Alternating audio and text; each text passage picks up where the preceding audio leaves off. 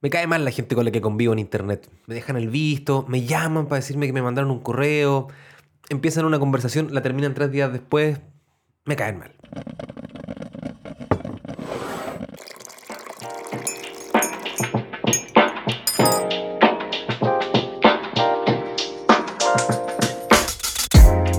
¿Cómo están? Bienvenidos a compartir nuevamente un cafecito.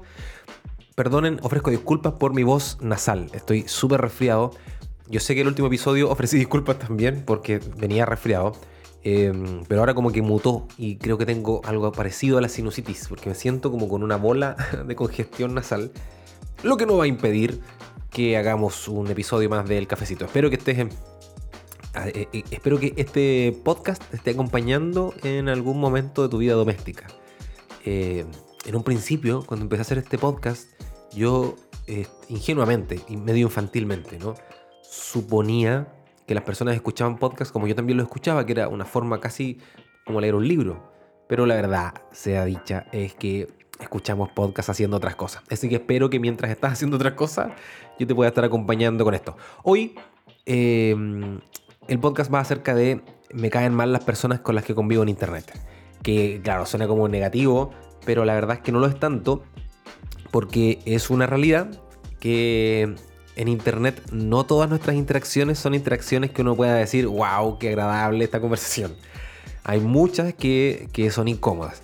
Entonces, mi intención es poder eh, compartirte en este episodio dos cositas, ¿no? Una, un, un poco de sociología, si se quiere, aplicado a la cultura digital, que es mi área de expertise. Y lo segundo, algunas recomendaciones prácticas para convivir en ambientes digitales sin odiarnos mutuamente. Eh, y esto, haciendo un poco de spoiler, tiene que ver mucho con lo que yo hago en las clases que doy. Eh, yo hago clases en, distintos lugares y me he pasado estos últimos meses haciéndole clases a profesores. Profesores que sufren mucho porque hay una brecha generacional que hace que entre la edad que tienen los profes, el cuerpo docente de una institución, de un, colegio, de una universidad, y sus estudiantes, esa brecha generacional hace que las interacciones que tienen en plataformas digitales sean súper, súper incómodas. Eh, los profes sienten en todo momento que, que, los estudiantes les están faltando el respeto al no encender las cámaras, al no responder los correos, al, en fin, al, al, al, escribirle a una hora inadecuada al profesor, profesor, tengo una consulta y te escribo en un WhatsApp a las 11 de la noche, un día lunes. Eh, y por otra parte, los estudiantes sienten que los profesores les acosan, les piden que por qué tienen que activar la cámara y mostrar mi privacidad, que, que en fin, eh, las generaciones no se sienten muy cómodas. Y eso traspasado al ambiente laboral mucho más todavía, cuando hay, cuando en la mayoría de las veces, ¿no? El jefe es una persona mayor y, hay muchos colaboradores, empleados, trabajadores, personal de las organizaciones que es más joven y no logra vincularse bien. A mí me pasó antes de entrar al, meollo, de, testimonio, antes de entrar al meollo del asunto, eh, que yo uso una libreta de papel. La uso con frecuencia, pero también uso mucho mi teléfono. Y, de hecho tengo muchas de mis, eh, de mi soporte de trabajo en, en aplicaciones que puedo revisar desde el computador y desde el teléfono. Entonces hay muchas reuniones en las que prefiero, en lugar de anotar cosas en el papel y después tener que pasarlas a la aplicación en la que gestiono mis tareas, ir derechamente con el computador o con el teléfono. Muchas veces fui a reuniones con personas más grandes que yo, de otras generaciones, y se sentían como que yo no estaba trabajando. Me hacían ver, de hecho, así como, oye, pero suelta el teléfono, estamos hablando. Yo como, estoy tomando nota de todo lo que estás diciendo y lo estoy subiendo a la plataforma en la que trabajo. Y después, cuando me siente en el computador, voy a tener todos los apuntes de esto que estamos conversando ahora en esa plataforma. Y te lo puedo reenviar por correo electrónico si quieres. Pero para ellos era que yo estaba jugando con el teléfono. Entonces lo que tuve que hacer es que finalmente ceder y llegar con un papel, con un lápiz y tomar nota a mano y después a volver a traspasar todo a digital para poder enviar el correo electrónico y, decir esto es lo que conversamos en la reunión, a estos acuerdos llegamos. La vuelta es más larga para evitar que ellos se ofendieran. Yo me podría haber hecho el ofendido y haberles dicho, no es mi culpa que ustedes sean personas poco actualizadas, pero la verdad es que trancé. Sin embargo, fue un momento incómodo. Como ese momento deben haber varios. Entonces el problema es que la gente se cae mal. Eh, suponen que el otro está teniendo un comportamiento que no es el correcto. Y todos suponen que los otros están teniendo comportamientos incorrectos, que son comportamientos descuidados, comportamientos incómodos, comportamientos abusivos, o que me enviaron un mensaje y lo leí en un tono como que me, está, me estará llamando la atención, me estará retando, me estará tirando las orejas, o no le importará. Es difícil interpretar los mensajes.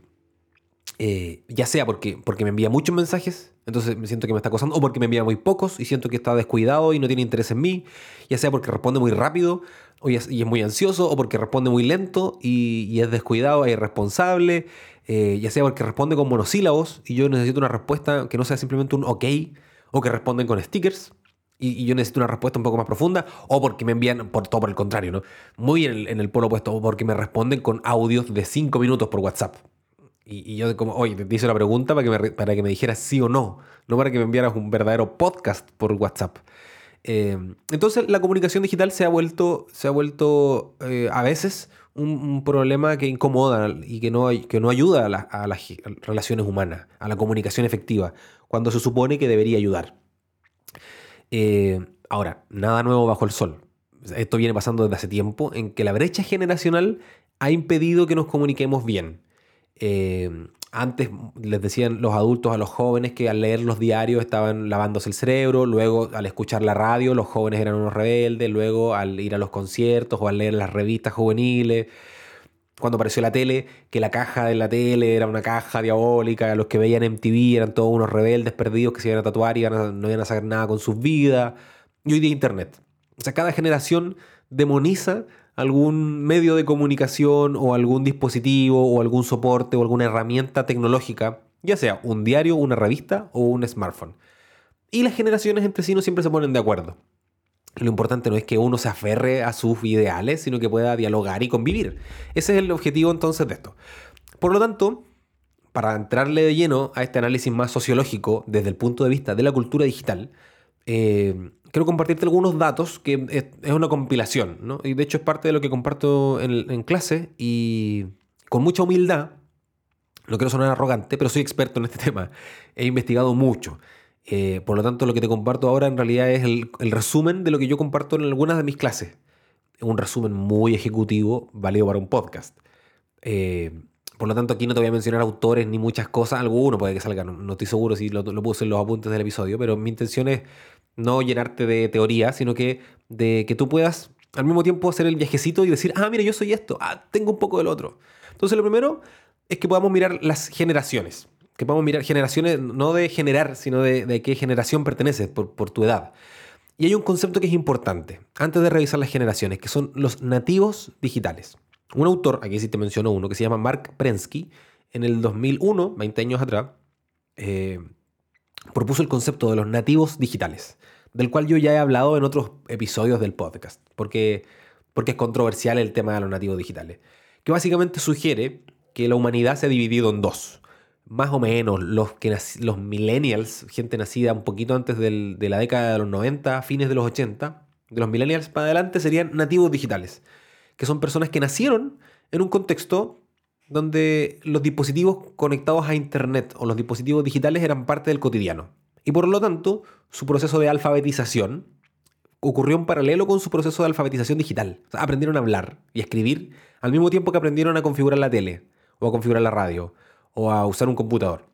En cambio, están los inmigrantes digitales, que son generaciones que nacieron antes de los 80, que tuvieron que adaptarse, que tuvieron que aprender, y, que tuvieron que hacerse de las herramientas y alfabetizarse digitalmente siendo adultos. Y esto tiene sus cosas, porque, porque lo que ocurre es que los inmigrantes, los inmigrantes digitales se comportan como inmigrantes, que se les nota que, que no son de acá, aunque lleven muchos años viviendo acá, aunque ya conozcan las normas de la cultura, aunque ya manejen el lenguaje, se les nota que son inmigrantes. Y en cambio los nativos se les nota que son nativos. Un ejemplo doméstico que comparto siempre es que pasa, por ejemplo, cuando llega un, nuevo televisor a la casa o una lavadora o hay que configurar algún dispositivo.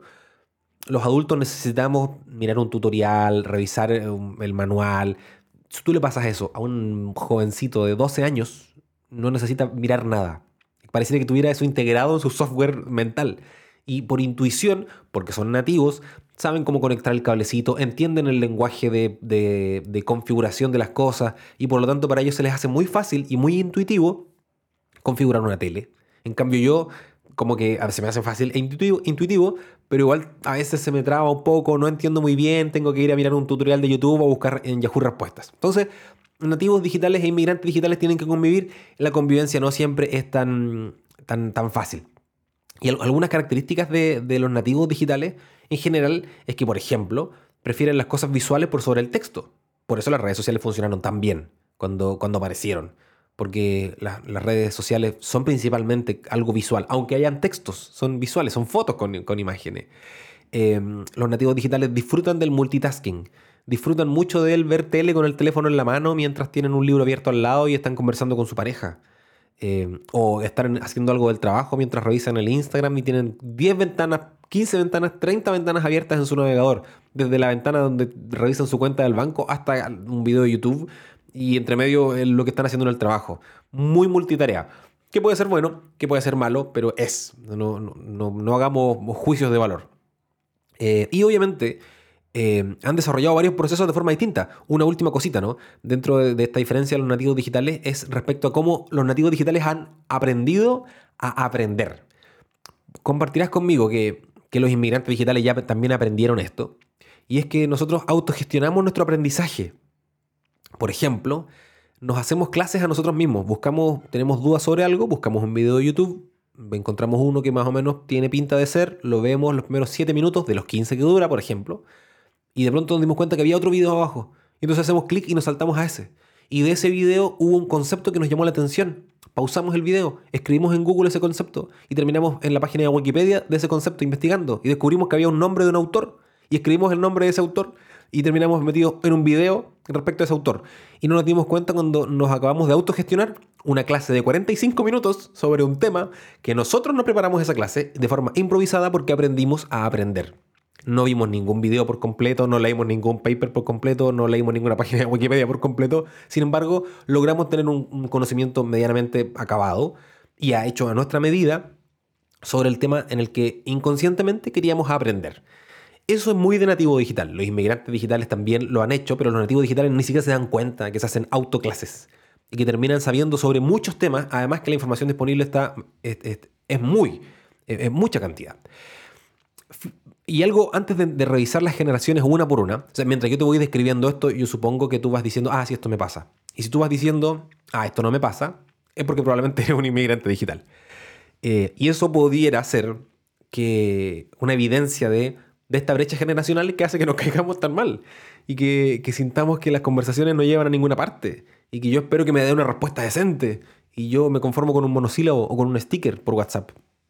Eh, mi intención justamente poniendo estos, elementos sobre la mesa es que tú te identifiques con una y con otra y que al mismo tiempo digas, bueno, esta otra persona probablemente no, no se va a quedar tranquilo con que yo le responda ok y le ponga el pulgarcito para arriba, el emoji del pulgarcito, sino que necesita que yo le diga, entiendo eh, y estoy de acuerdo, gracias por la información. Y con ese mensaje esa persona se va a quedar tranquila, no con un simple ok con un pulgarcito para arriba. Ahora, justamente, esto mismo de los nativos digitales hay algunos cambios en la tendencia. Y, hay algunos cambios que pintan para bueno.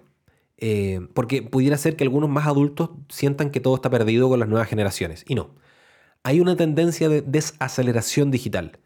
Los, más chiquititos, vamos a revisar luego cómo se llama esa generación, pero nacido desde el 2010 en adelante, han sido capaces de encontrar sobre todo los aspectos relacionados con el entretenimiento afuera de plataformas digitales. Y se han vuelto muy kinestésicos. Y evidencia de eso son sus hábitos de consumo, que no compran cosas pero se las compran sus papás. Nunca en la historia de la humanidad se habían vendido tantas bicicletas. El 2019 y el 2020 han sido los años que más bicicletas se han vendido, aún con pandemia. Y luego le siguen los monopatines, scooters, eh, patinetas, eh, patines en general.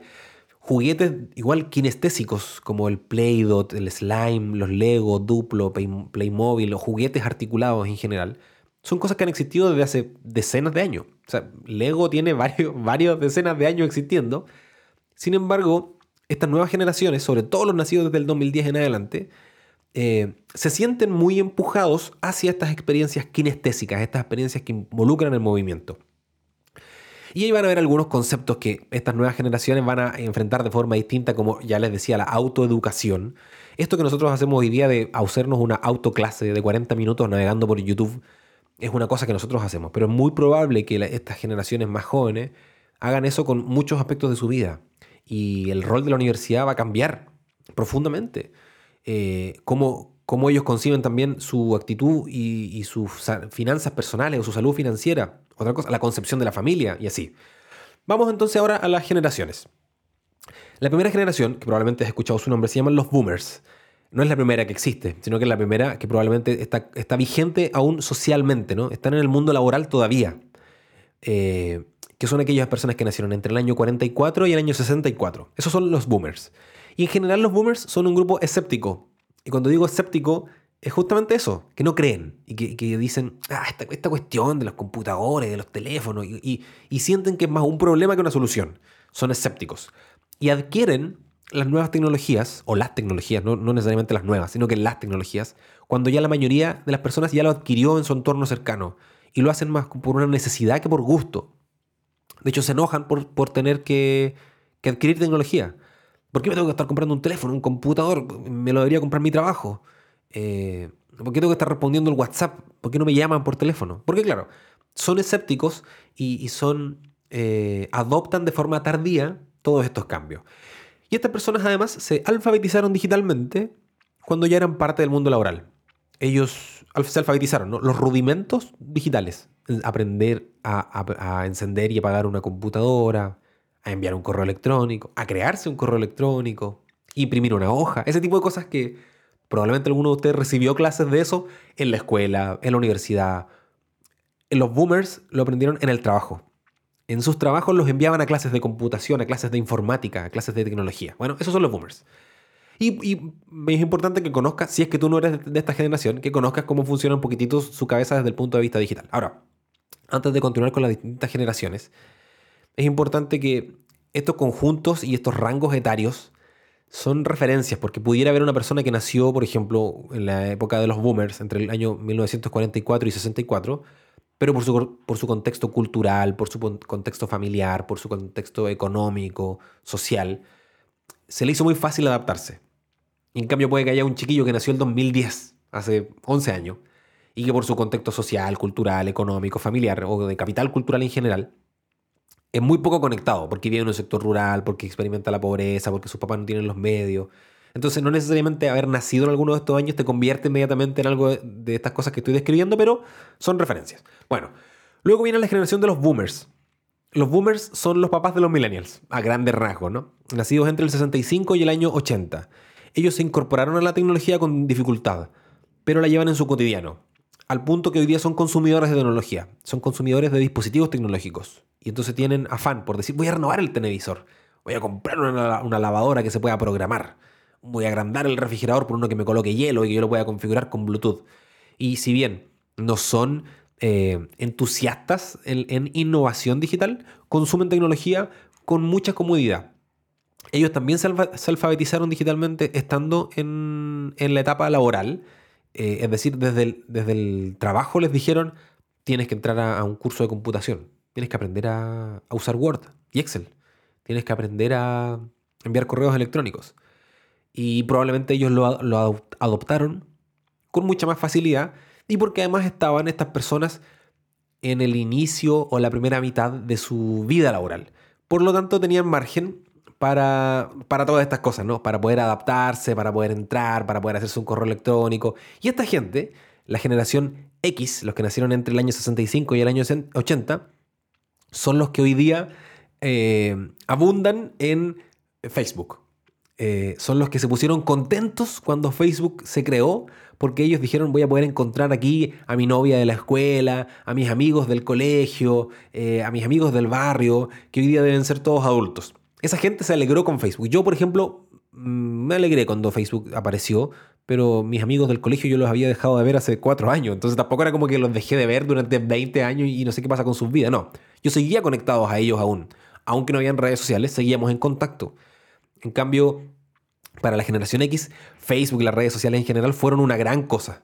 Fueron una herramienta que de verdad les permitió socializar un montón. Aquí es donde entra eh, la generación a la que yo pertenezco y a la que, según las estadísticas de, Spotify, Em, pertenece la mayoría de las personas que escuchan este podcast. Los millennials, personas que nacieron a principios de los 80, o mediados de los 80, hasta el año 1994. Estas personas adquieren nuevas tecnologías con mucha facilidad y son en general consumidores informados. ¿Qué significa que son consumidores informados? No que compran sabiendo solamente, sino que empiezan su proceso de compra varias semanas, incluso meses antes de realizar la compra. Se van a comprar un nuevo teléfono y empiezan a comprarse el teléfono dos meses antes. Y buscan tutoriales, buscan reviews, buscan comparativas, le preguntan a la gente a su alrededor, ¿qué teléfono tienes tú? Oye, ¿cuánto te costó? ¿Y dónde lo compraste? Y empiezan dos meses antes. Si van a salir a comer el sábado, empiezan a comer el lunes. ¿Dónde puedo ir? ¿Cuánto cuesta? ¿Cuál será el menú? Reservar la mesa, buscar las recomendaciones, los reviews, las opiniones que aparecen en, Google Maps, que aparecen en el Facebook, que aparece, qué dice la gente en Instagram, ¿habrán etiquetado el lugar o no? Eh, son consumidores que hacen un proceso de compra muy largo, a diferencia, por ejemplo, de los boomers o de la generación X, que su proceso de compra tiene muy pocos momentos. O sea, le dicen a la esposa, vieja, tenemos que ir a comprar una nueva lavadora y revisan si es que tienen plata en la cuenta tienen dinero o tienen saldo en la tarjeta de crédito, van a la tienda y le dicen al señor, señor, necesito una lavadora. Y el señor te muestra siete lavadoras. Y dentro de las siete tú escoges la que más te conviene, con tu presupuesto, con las características que quieres, y te la llevas para tu casa y fin. En cambio yo, para comprarme una lavadora, estoy dos meses cotizando. Estoy ya le había mencionado en un episodio anterior, estoy cotizando una aspiradora robot. Llevo como cinco meses investigando esperando que bajen de precio, esperando que el, Black Friday de noviembre. Voy a hacer una compra completamente informada y, es poco probable que yo diga, uy, mira, apareció otra y no sabía y está más barata. Bueno, en fin. Los millennials entonces son consumidores informados. Además, los millennials se alfabetizaron en la edad escolar. Eh, estando en la escuela, estando en el colegio, les enseñaron eh, a utilizar dispositivos tecnológicos. Mucha de esa alfabetización dependía también de su nivel socioeconómico familiar, si es que había una computadora en casa o no. Aparecieron los primeros, las primeras PC, los personal computers, esos que se conectaron a la línea de teléfono y, en general son, son personas que se familiarizan bien con la tecnología, son nativos digitales. No obstante, también sociológicamente son descritos como una generación fallida los millennials, eh, sobre todo en cuanto al aprendizaje y la crianza porque fue una generación en donde nuestras mamás entraron fuertemente en el mundo laboral, al menos en Latinoamérica, y por lo tanto las dinámicas familiares cambiaron un montón, a diferencia de las generaciones anteriores en donde eh, la dinámica familiar era distinta. Y bueno, no vamos a profundizar en eso, pero es importante mencionarlo, ¿no? Porque eso explica un montón de cosas de las generaciones que vienen después. Después de los millennials, entre que nacían entre el 80 y algo, 84, 82 y el año 1994 vienen los centennials o la generación Y o Y, nacidos entre el año 95 y el año 2010. Estas personas son asiduos al consumo de, productos tecnológicos, a probar, a experimentar y de hecho sienten, alta frustración cuando no pueden probar nueva tecnología. Estoy generalizando, ¿no? Porque hay algunos que no tienen el, el poder económico para hacerlo, pero se sienten muy incómodos cuando no han renovado su teléfono en dos años. Se sienten muy incómodos cuando no han podido hacerse de la nueva tecnología y la anhelan y la consumen mucho. Yo tengo tuve la misma computadora durante seis años. Ahora tengo esta desde hace casi dos años y no tengo ni un interés de cambiarla en los próximos dos años por lo menos. O sea, casi como lo que me devolvería un, automóvil. En cambio, la generación de los Centennials, nacidos desde el 95 hasta el 2010, eh, se sienten muy incómodos cuando no pueden renovar sus equipos. Ellos se alfabetizaron en paralelo, su alfabetización digital, junto con su alfabetización verbal y social. Ellos aprendieron a hablar y aprendieron a utilizar los botones del control remoto del televisor en paralelo. Por lo tanto, para ellos todo esto es muy, muy nativo. Todo les queda muy, muy cómodo. Y su vida, al margen de los ambientes digitales, es casi inconcebible. Casi que todo lo tienen que hacer con, digital. Para los un poquito más grandes, millennials o, o generación X o boomers, tenemos un montón de nuestra vida hecha fuera de las pantallas. Para los centennials se les hace más difícil. Y finalmente viene la generación alfa, que son los niños nacidos desde el año 2010 en adelante. Son los hijos de los millennials. Mi hijo es generación alfa, que son completamente digitales. Eh, son, nacieron inmersos en el mundo de los millennials, que ya estaban todo el día mirando el teléfono, que ya muchas de las cosas las coordinaban por mensajería, en fin. Los roles parentales, por ejemplo, se desdibujaron para la generación alfa. El papá, como en mi caso, puede pasar todo el día en casa y cocinar y no pasa nada. En cambio, los papás de antes, si pasaban todo el día en casa y cocinaban, claro, lo hacían una vez o dos veces, hacían eh, un asado al fin de semana, pero no era una cosa que se sostuviera en el tiempo. Em, tienen, en la generación alfa, recibe mucha más atención de parte de sus padres que lo que recibieron los millennials. Ya decíamos que los millennials fueron una generación fallida, ¿no? En cambio, la generación alfa, que son los hijos de los millennials, tienen toda la contención, la atención y la ciencia que nos ha enseñado cómo criar mejor. Entonces tenemos mucho más claro el rol del castigo, el rol del aprendizaje, del, rol de la figura paterna, de la figura materna, de cómo estimularlos, de qué es mejor y de qué es peor. Eh, por lo tanto, hay una crianza mucho más consciente en ellos. Y, y lo que les decía yo delante, son una generación mucho más kinestésica les encantan las pantallas porque vivieron, nacieron en un ambiente lleno de pantallas, pero al mismo tiempo les encanta el Play-Dot, los Legos, el slime y, las cosas manuales. Y no es que estén volviendo como nosotros que jugamos con un palo y una piedra y un tarro, no, no van a volver a jugar con tierra como jugaron las generaciones anteriores, pero sí están haciendo muchos juegos que tienen que ver con lo kinestésico, con, el movimiento, con, lo con las manualidades. Y al mismo tiempo, desde el punto de vista un poco más social, además de ser mucho más adaptables a los cambios sociales, son mucho más responsables porque tienen conciencia de cosas que antes no existían, como la ecología, como la educación financiera, y de hecho que ellos se van a tener que hacer cargo de soportar el envejecimiento mundial. Ellos van a tener que hacerse cargo de soportar el planeta desde el punto de vista económico, desde el punto de vista de sustentabilidad, desde el punto de vista social. Por lo tanto, son muchos menos, porque los millennials no están teniendo tantos hijos, no se están reproduciendo, son muchos menos y van a tener que ser mucho más responsables. Hasta aquí con las generaciones. Mi intención, yo te decía, era poner la foto de las generaciones para que tú digas, ah, mira, soy de esta, o ah, mira, soy de la otra, ah, en realidad no me había dado cuenta que tengo un poco de esta, un poco de tal, y para que comprendan las diferencias, porque nos relacionamos de formas distintas entre generaciones. El resumen entonces, los boomers, nacidos entre el 44 y el 64, personas que se metieron en el mundo digital obligados y son escépticos. La generación X, entre el 65 y el año 80, que entraron en el mundo digital, se alfabetizaron estando en el trabajo. Los millennials, que aprendimos las cosas digitales estando en el colegio, nos llevaban a las clases de computación, al laboratorio de informática. Los centennials, nacidos del 95 al 2010, que son derechamente nativos digitales, su vida sin internet no existe. Necesitan estar conectados con los demás. Y la generación alfa, que son los hijos de los millennials, que están viviendo esta transición entre que son súper, súper digitales, crecieron rodeados de papás digitales, pero ellos también están volviendo un poco y les encanta la bicicleta, el monopatín, los Lego y el slime. Dicho esto, quiero pasar a las recomendaciones prácticas para poder tener una buena vida, para tener una, convivencia saludable en ambientes digitales. Y para eso quiero compartirte algo que ya había compartido el año pasado en otro episodio, pero un resumen ejecutivo, con solo los elementos prácticos, de la netiqueta. La netiqueta es la combinación entre las reglas o las normas o los criterios de la etiqueta, del buen comportamiento, y de Internet. Por eso es netiqueta. Fue creada por ahí por el año 92, 94, no recuerdo bien, en, la casa matriz de IBM, de esta empresa que antes hacía computadores y ahora hace hardware, básicamente. Porque ellos comenzaron a usar Internet para comunicarse entre ellos. Y se dieron cuenta que había muchos malos entendidos y que había muchos conflictos de clima laboral. Entonces, ellos crearon un decálogo de la etiqueta y yo no, no, te voy a recitar el decálogo de estas reglas, pero sí la aplicación práctica de, las reglas de comportamiento en Internet que son universalmente conocidas al punto que ya ni se enseñan. Lo primero, una, una de las primeras cosas que tenemos que comprender es que estando en ambientes digitales, la comunicación puede pasar de sincrónica, o sea, en tiempo real, que estamos chateando tú y yo y intercambiando mensajes, y sin previo aviso pasa a asincrónica, y yo me desaparezco, sin decir adiós. Y pasan dos días, y vuelvo a aparecer. Y te sigo respondiendo los mensajes, o puede ser que tú te desaparezcas y vuelvas a aparecer. Eso pasa porque en ambientes digitales el, este tiempo cronológico el que nosotros estamos acostumbrados cuando nos juntamos con otra persona a tomar un cafecito em, es subjetivo. Eh, por lo tanto, algunas personas se van a ofender mucho con que tú te desaparezcas y vuelvas a aparecer un día y medio después. Y otras personas lo van a considerar de lo más normal. Eh, y que tú te aparezcas nuevamente sin decir hola, ¿cómo estás? Buen día, ¿qué es de tu vida?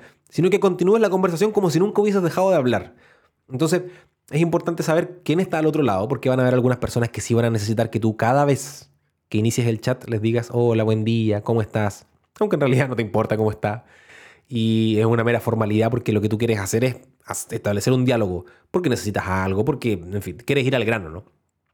Pero se mantienen estos rudimentos de, la vida social física, que a mí me parecen muy saludables, pero al mismo tiempo me parecen muy torpes, porque hay un montón de personas con las que, por ejemplo, yo trabajo y en donde es un verdadero despropósito, todos los días yo le voy a enviar un mensaje por WhatsApp.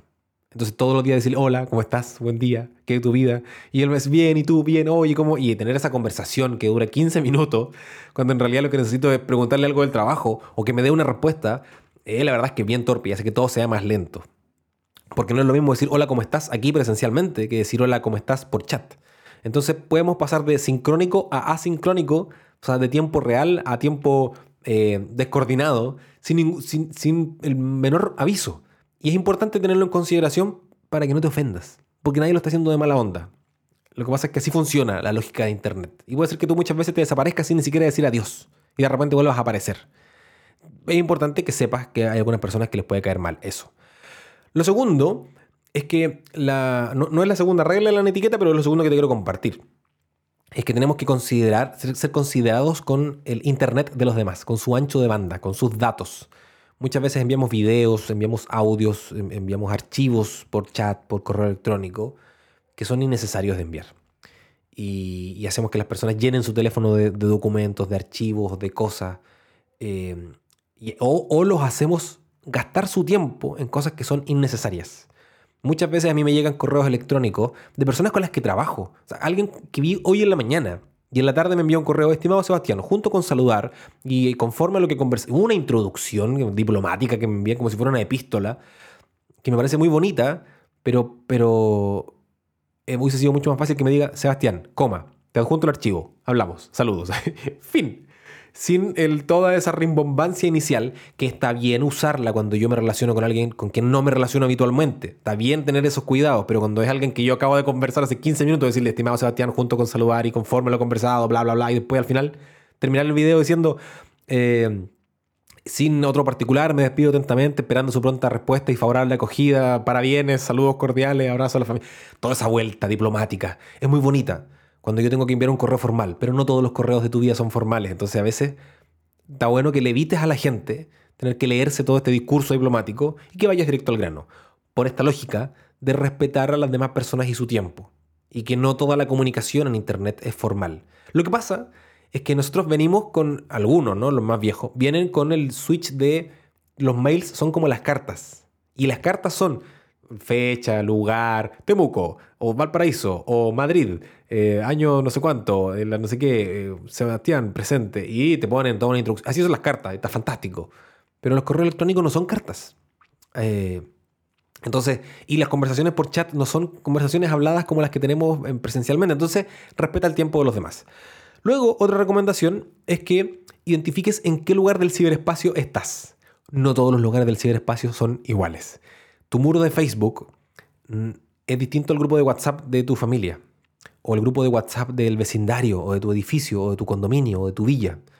Eh, en tu muro de WhatsApp tú puedes compartir las cosas que te caen bien. Hoy encontré esta flor tan bonita, esta, esta, imagen de unos perritos, o este video tan chistoso. Muy bien. Pero en el grupo de WhatsApp del trabajo, eh, no quiero ver esas cosas, porque en el grupo de WhatsApp del trabajo yo quiero trabajar. Entonces me parece muy bien que hayas estado con tus nietos el fin de semana. Pero no me lo envíes por WhatsApp ponlo en tu muro de Facebook y ahí me voy a enterar si es que me interesa o no. Identificar en qué lugar del ciberespacio estamos. A no todos nos interesan al mismo tiempo las conversaciones privadas, por ejemplo. Y a veces en un grupo de WhatsApp hay 20 personas o en una, en una, copia y pega de correos electrónicos que se reenvían, termina habiendo una conversación entre dos personas que dan ganas de decirle, ¿por qué no hablan ustedes por interno? No nos interesa conocer toda la conversación, aunque sea de algo que tenga que ver con el trabajo o con el proyecto o con nuestra familia, conversenlo ustedes y, luego nos cuentan el final de, lo que concluyeron. No se enreden más. Eh, y además entender que no todos los lugares del ciberespacio son formales. Con esto de hola, buen día, ¿cómo estás? Hay algunos lugares que no necesariamente son formales y por lo tanto uno podría, con previo aviso y previa coordinación, decir, oye, eh, ¿estamos en una zona segura? ¿Sí? ¿No te vas a ofender? No. Entonces tengamos un trato distendido y salgamos de la diplomacia porque aquí lo permite. En cambio van a haber otros lugares del ciberespacio en donde hay que ser diplomático, formal y respetuoso, que no es que el otro lugar sea irrespetuoso, pero es importante ponerlo en evidencia para que todos estemos en la misma onda. Porque si no, algunos se van a sentir ofendidos, otros se van a sentir acosados. Eh, luego, y, me, parecería, me parecería que como ya de las últimas recomendaciones, es que tus mensajes escritos no siempre se entienden bien. Tienes que asumirlo, es una realidad, aunque seas un muy buen escritor, aunque tengas una muy buena gramática y ortografía. Porque los mensajes escritos no siempre transmiten el tono y la actitud de tu mensaje. Por eso, por ejemplo, los audios de WhatsApp han funcionado tan bien. El pero es que hay gente que tiene cero capacidad de síntesis y te envía audio de WhatsApp de 7 minutos. Entonces te dan ganas de colgarlo porque tú dices, no quiero escuchar esto. WhatsApp lo sabe, Por eso creó la función de, escuchar los audios en, en 1.5x o en 2x, o sea, en el doble de velocidad, para ir directo al grano. Pero los audios ayudan a que nosotros sepamos, ah, ok, esta persona está enojada. Si, si yo te escribo a ti, oye, vienes llegando tarde, y, solo digo eso, tú no sabes si me enojé, si solo te lo estoy poniendo en evidencia. Si yo te escribo por WhatsApp, vienes llegando tarde, y te envío una carita, un emoji así enojado, rojo, eh, refunfuñando, tú sabes que metiste las patas al llegar tarde. En cambio, si yo te escribo, vienes llegando tarde, y te coloco ese como angelito que tiene como una aureola, tú sabes que te estoy diciendo como en buena onda, así como, oye, vienes, llegando tarde, eh, apúrate, pero en buena no, no pasa nada, no te voy a retar, no te estás metiendo ningún problema. Solo te estoy diciendo que estás atrasado y tú podrías decir, uy, sí, no me di cuenta, me voy a apurar. Entonces, como tus mensajes no siempre se entienden bien, es saludable considerar que a veces, en lugar de escribir algo muy bien, es mejor decir, eh, te voy a enviar un audio y le envías un audio y se transmite el tono de tu mensaje y evitas un malentendido. O incluso, que es algo súper recomendado, que uses emojis, que uses stickers, porque eso ayuda a entender si estás enojado o si estás serio o si estás indiferente o si estás alegre o si lo dices como una broma. Ayuda mucho. ¿Pareciera informal? Sí. ¿Ayuda un montón? Sí. Entonces, asume que tus textos no siempre se entienden bien y a veces es buena idea acompañarlos con alguna cosita, con un audio, con un sticker, con un emoji, con, con algo que, que nos ayude a comprender el contexto. Y la última recomendación que quiero dejarte es que recuerdes que eres un humano, que en Internet ya no existen los perfiles falsos. Yo, por ejemplo, antes tenía un correo electrónico que no tenía nada que ver con mi nombre. Un correo electrónico que podría haber sido del tipo eh, supermusculoso2000 hotmail.com. O sea, cualquier cosa. En cambio, hoy en día mi correo es sebastiancamposg.gmail.com.